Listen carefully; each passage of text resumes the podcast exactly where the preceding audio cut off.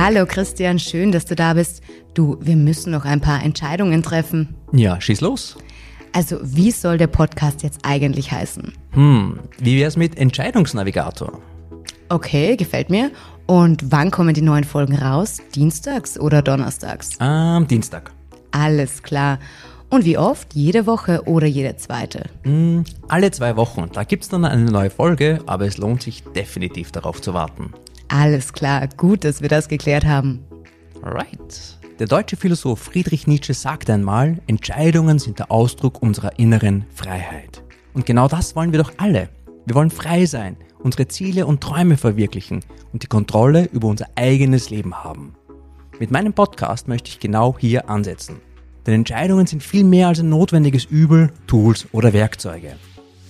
Ich teile mit dir mein Wissen aus über 45 Jahren Entscheidungsforschung, helfe dir aus alten Mustern auszubrechen und Entscheidungen mutig entgegenzublicken.